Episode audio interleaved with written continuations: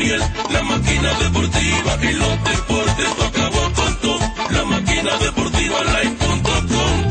Hockey, fútbol, lucha libre con baloncesto, béisbol, boxeo y mucho más. Las noticias del deporte bien actualizado, entrevista y opinión y todos los resultados. O'Neill Batista anotó un touchdown, bateando 400 te deja noqueado. Más que Kobe Bryant,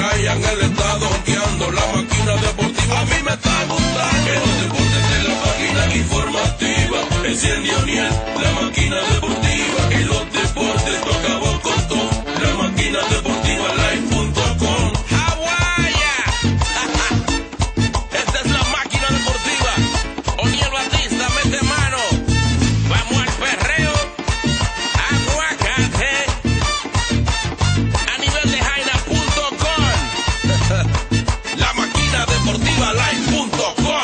Saludo cordial a todos los que sintonizan la máquina deportiva Postcard. Yo soy Daniel Batista, como siempre, placer inmenso de compartir con todos ustedes. Tenemos informaciones de Grandes Ligas. El dominicano Michael Pineda regresó de una gran suspensión.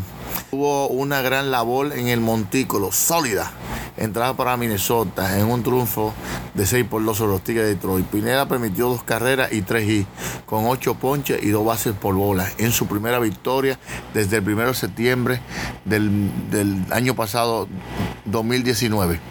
Después de cumplir una suspensión de 60 partidos para consumir una por consumir una sustancia para perder peso, el dominicano reapareció sin decisión la semana pasada con labor de seis episo- episodios en la victoria de Minnesota sobre Chicago. El derecho tiene una efectividad de 2.77 en dos aspiraciones y mantiene el nivel que mostró el año pasado, acumulando una floja de 7, 7 y 1 y una efectividad de 2.6 y, 7 y 73 ponches en sus últimas 11 aperturas previa a la suspensión. Ah, el lanzador cuenta eh, por detrás de la alta del jardinero. eh,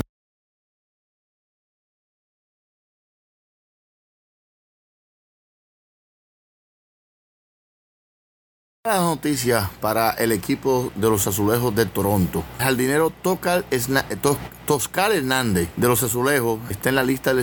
Eh, mo- movimiento retroactivo eh, al sábado debido a un tirón en el ovículo izquierdo. Hernández fue sentado por, por Toronto tanto el domingo como el lunes mientras el equipo espera el diagnóstico. En 39 partidos en el 2020, Hernández lleva promedio de 3.08, 14 honrones, un OPS de 95. Esperemos la pronta recuperación para Toscar, Toscar Hernández. Quédate en casa para reducir el riesgo de contagio. Mantén al menos 6 pies de distancia entre los demás y tu prueba de tensión, distanciami- distanciamiento social, fiebre, tos, dolor de garganta o dificultad para respirar. Sexo, edad o distrito, no importa. Para el coronavirus, la vacuna eres tú.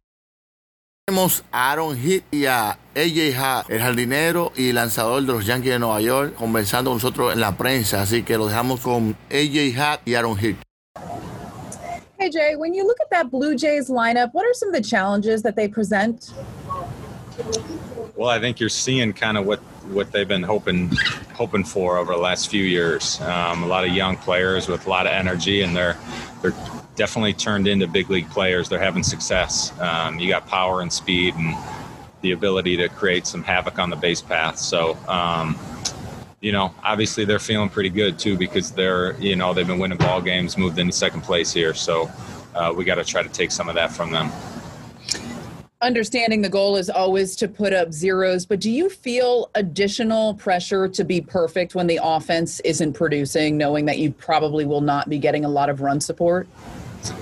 I think you certainly try not to. I think you know the game is the game, and you adjust in game how the game's going, um, as far as far as your attack and, and things like that, and how you attack different hitters. But um, that's just part of the game, and, and there's ebbs and flows, and um, you know I think we have the capability to definitely break out, hopefully sooner than later. NJ, how would you just describe the state of the team right now, given the, the recent struggles? I think we're anxious to try to put those behind us. I think we're anxious to, to start winning ball games more consistently, playing better more consistently. Um, I think we know we have the the people in here to do that. Um, So obviously, that's going to be our goal every day.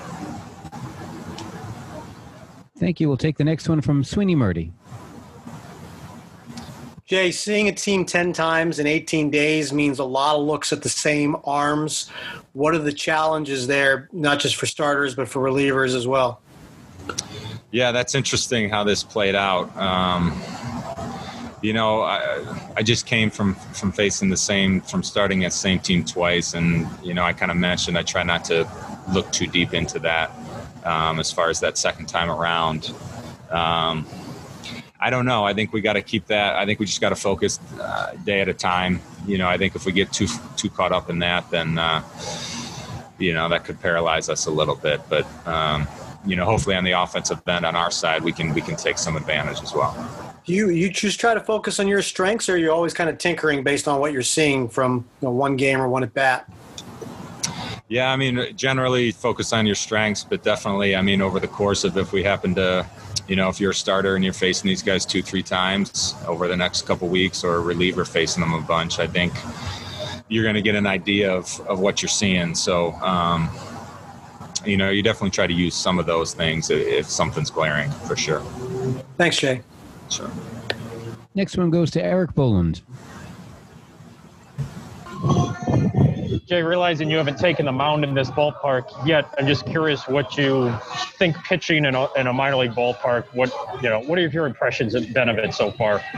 Yeah, just being out there this afternoon, um, it seemed like another ballpark. So you know, I think they did a, a fine job in, in, in preparing it. Um, and uh, you know, we'll take the field, and I think we'll play as if you know it's regular regular. Um, field here, Major League Baseball field. So, um, you know, I don't know my impressions yet. I'll have to see kind of how the ball's flying tonight and, um, you know, surface and all that. But from what I see, it looks good. There's been a lot of since the Blue Jays, you know, started here. Is, is their home? There's been a lot of home runs. Uh, have you, you know, seen any of those scores? Do you have any, you know, thoughts on that? It seems like the ball does carry pretty well here. I heard, you know, I hear some people talking about it. That's sort of the um, the talk is that the ball travels pretty well. Um, that's what I've heard. Um, I haven't paid particular attention to it, but there's some scuttlebutt about that. Thank you, Jake. Yeah. Next one to Kristie Ackert. Hi, Jay.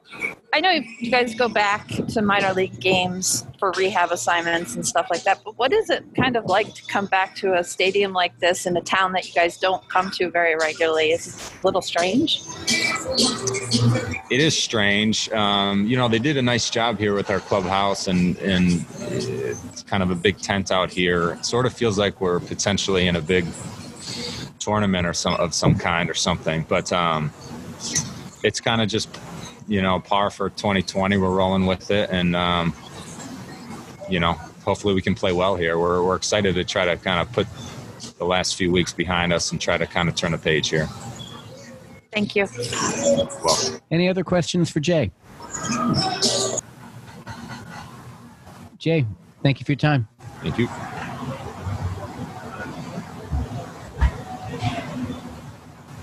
Meredith, please unmute.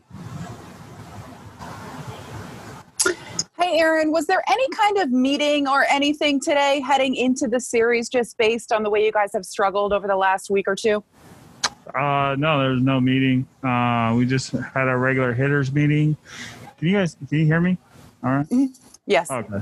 Um, just a regular hitters meeting and um, kind of trying to talk to to um, our market's just trying to tell us just to relax and be ourselves, and uh, you know, and and we just need to produce, and we definitely are the team that can do that. Has that been difficult to do knowing that time is ticking away to relax and try to be yourself at the plate? Uh, yeah. I mean, you know, um, we only got three weeks to do this, and um, you know, I, I believe that we believe that we're still a team that can do this. You know, I mean, uh, we're we're we're just not producing right now, and we're a team that's used to con- producing, used to being at the top of uh, all the charts and runs and all that stuff. But uh, you know, we're just not doing it, and uh, I believe we can be. Take the next one from Kristie Ackert. Aaron, Aaron Boone said yesterday that he felt you guys were really pressing when you were up at the plate as as a team. Did you feel like you were pressing a little bit yesterday and feeling the pressure? Um, I mean, I know you had the pinch. You pinch hit. yeah, I pinch hit yesterday. Um, uh, not, not, not really. I, f- I feel like I'm not. I mean, I've been pressing, yes, definitely, but uh, I mean, I feel like um, yesterday I felt I felt good. I felt like I was seeing the ball well. Uh, right-handed against that one at bat, and I got that hit. And lefty, I just kind of just went out of the zone. But um, you know, uh, I mean, I, I definitely feel like as a team, yeah, we, we have been pressing because we want to score runs and we want to uh, we want to win games, and uh, we just want that one blowout, you know, game where it's just absolutely out of out of reach, and um, and we just haven't been able to do that. What do you think takes? You know, what does it take to, to turn that page from yesterday, a series in Baltimore? What will it take? I just understand we're playing a new team, um, and understand today is a new day, and and that we need to um, just focus on today, focus one at a bat at a time, and um, and do what we can uh, as hitters to make sure that we have great at bats throughout the whole um, throughout the whole lineup, and I think we'll we'll do just fine. Thank you. Yeah. Next one goes to Pete Caldera. Aaron, uh, last year when, when Didi Gregorius was coming back from uh, Tommy John surgery, it, it seemed like he had, you know, it was, it was a struggle to sustain offensively at times. I'm just wondering if, if there's, uh, in, in your recovery, uh, have you found that uh, just coming back from that surgery, is that, uh, I mean, does that impact your hitting to this point now, or, or how, does that, how's that been working for you? Uh, I, would, I mean, I would say yeah. I mean, it, it does affect your hitting because uh, um, you just get sore out of nowhere. You can be playing a game and um, you know, and out of nowhere you just get sore and uh, it doesn't feel so great and. Um, you can go out to the out, uh, for the outfield or infield or whatever and make a throw, and all of a sudden, um, you know, it, it's it's not feeling that great. And uh, but it's stuff that we just have to deal with, and um, you know, um, it's just a part of it. Take the next one from Sweeny Murti. Aaron, would you say that that affects that's that affected you're in the field too? Whether it's you know thinking about making throws or certain throws that you have made.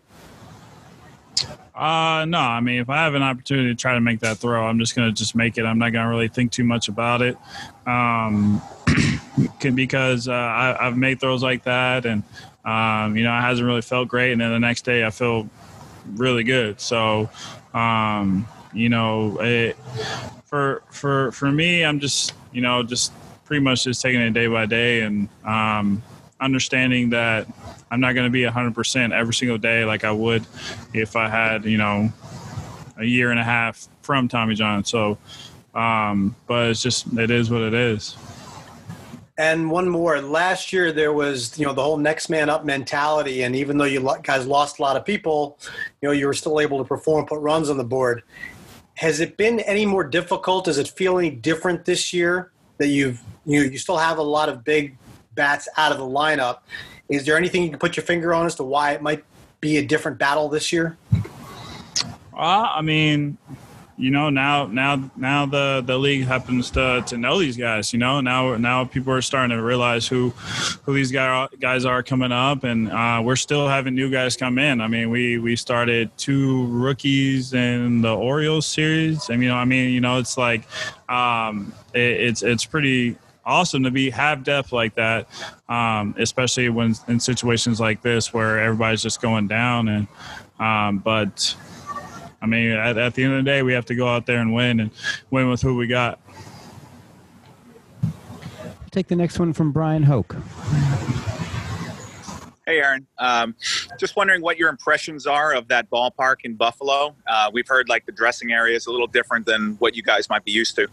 Can I say hi? Uh, yeah, it's similar to the London series. Um, you know, kind of um, plastic everywhere.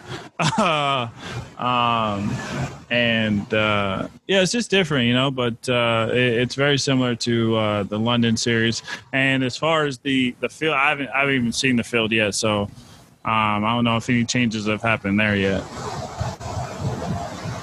We'll take the next one from Erik Boland. Aaron, you've played with Gary Sanchez for a few years now. You've seen him at his best. How surprised are you to see the offensive struggles that he's had so far, given the past success that he's had at the plate? Um, I mean, it's definitely definitely tough uh, to to to watch him kind of go through this. But I mean, it's it's all about being able to make adjustments and make adjustments quick.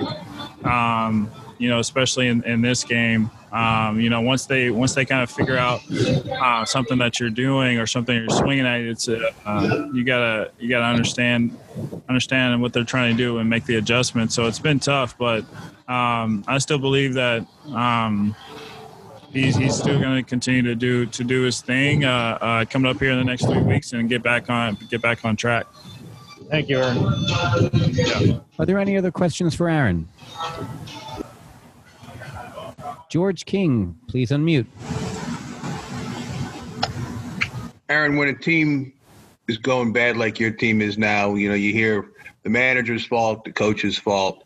But would you agree that the onus really falls on the players now?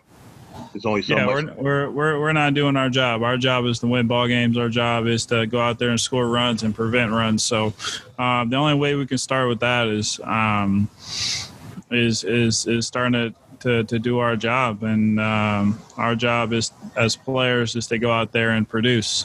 Um, and we haven't been able to do that. Thank you. Yeah. Neftali, do you have a question? Please unmute. Uh, Adam, and, and the way you got to look at it right now, what are you thinking you got as a group? That you got as a group make it any kind of meeting to see what kind of adjustment you got you had to do it as a group, try to win in some games, and every game is important to win. But how important is for you guys to win tonight?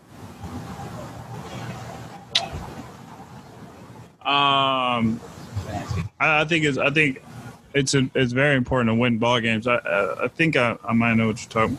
Um, you, did you say what do we have to do as a group to win? I say if you guys do it any kind of meeting as a group, try to see where you guys have to adjusting to make a more improvement to winning the games. Uh, I mean, we just have to score runs. Um, we have to score runs as, as hitters. Like I, I mean, I can't talk for what our pitchers are doing, but we have to score runs. Um, we have to uh, when we got guys in scoring position, we have to we have to get them in, you know, by any means necessary, and try to figure out different ways to um, to do that. Okay, thank you, Aaron. Appreciate the time. Yeah. Uno ubicado en el 2257 de la Segunda Avenida y calle 116 en el corazón del barrio y el otro en el 1618 de San Nicolás y calle 191 en el centro del Alto Manhattan. En los nuevos Calidad Restaurant disfrutará de un menú variado y económico y a la vez puede apreciar un museo de béisbol con fotos históricas. En los nuevos Calidad Restaurant tenemos delivery gratis. Visítelos hoy. Ligas, el outfield, el jardinero de los Rockies de Colorado, Raimel Tapia, se convierte en titular de uno de los eh, del, equipo Colorado desde, desde, el 2019. Tapia asegura ser un buen primer bat. Llegó a Grandes Ligas con los Rockies en el 2016 con las herramientas indicadas para ser un buen primer bate, pero el dominicano le tomó un tiempo para hallar la manera de hacer sentir en el tope de la alineación. Tapia, de 26 años, convierte en el titular de los jardineros de Colorado la temporada pasada, entre el 11 de agosto del 2019 y el, y el sábado. El oriundo de San Pedro de Macorís batea con 3.46 con un porcentaje de envasarse de 3.48 antes de irse de 5.3 el domingo en la victoria de los Rockies de Colorado sobre los Dodgers. Desde el pasado 20 de agosto, Tapia ha visto 442 picheos. Eh, por lo visto, por la visita del plato. En el sexto mayor promedio de la Liga Nacional, según Tantis, Corporation. Ha sido un cambio dramático. El año pasado fue sustituido entonces por primer bate eh, Charlie Blackman. Tapia tuvo promedio 2.55, porcentaje de embalsarse de apenas 2.86 en 86 visitas al plato en dicho papel. Después de eso, el no fue bajado en orden de bateo. ¿Qué ha cambiado? En la consistencia de tener más turnos, sentirse como, como, cómodo y estar enfocado. Mucha práctica, dijo Tapia. El manager Blue Black afirma que Tapia ha hecho un ajuste mental. La campaña pasada tuvo nueve honrones, uno dentro del parque y 28 extra base, siendo la gran mayoría en casa, cool frío. Trata de construir, eh, construir en base de esos resultados el problema. No puede tener dos mentalidades diferentes, una para la casa, otra para la ruta, dijo Blackman. Entonces creo que tiene un compromiso con, con ser la clase de, bateador de todo eh, esperamos que puede ser. Usarle todo, todo el terreno, poner la bola en juego y negociar sus bases por bola y no tirar a los picheos malos.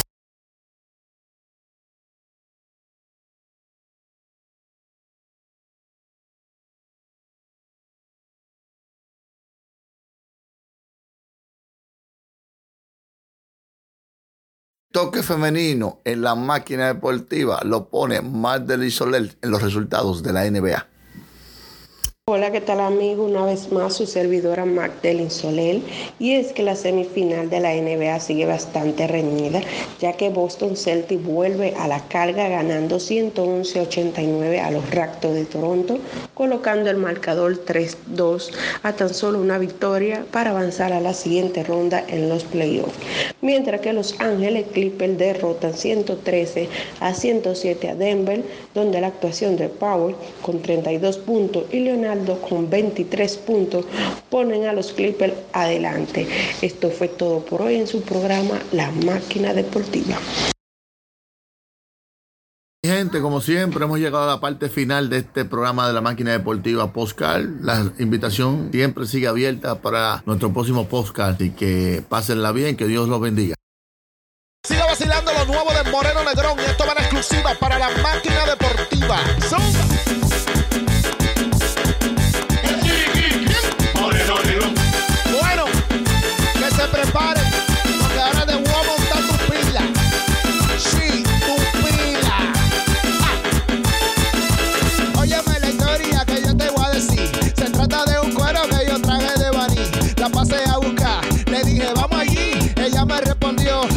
monto ahí. Le brindé una cerveza, después le brindé dos. Luego del pica pollo me dijo, ok, tato.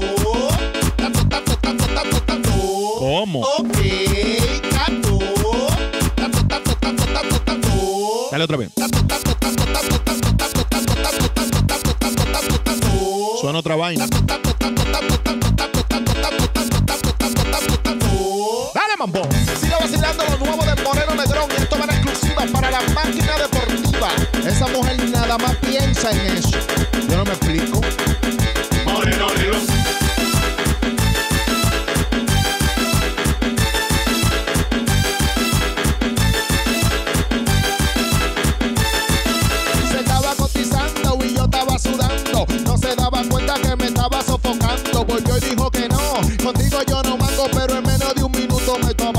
Goldman.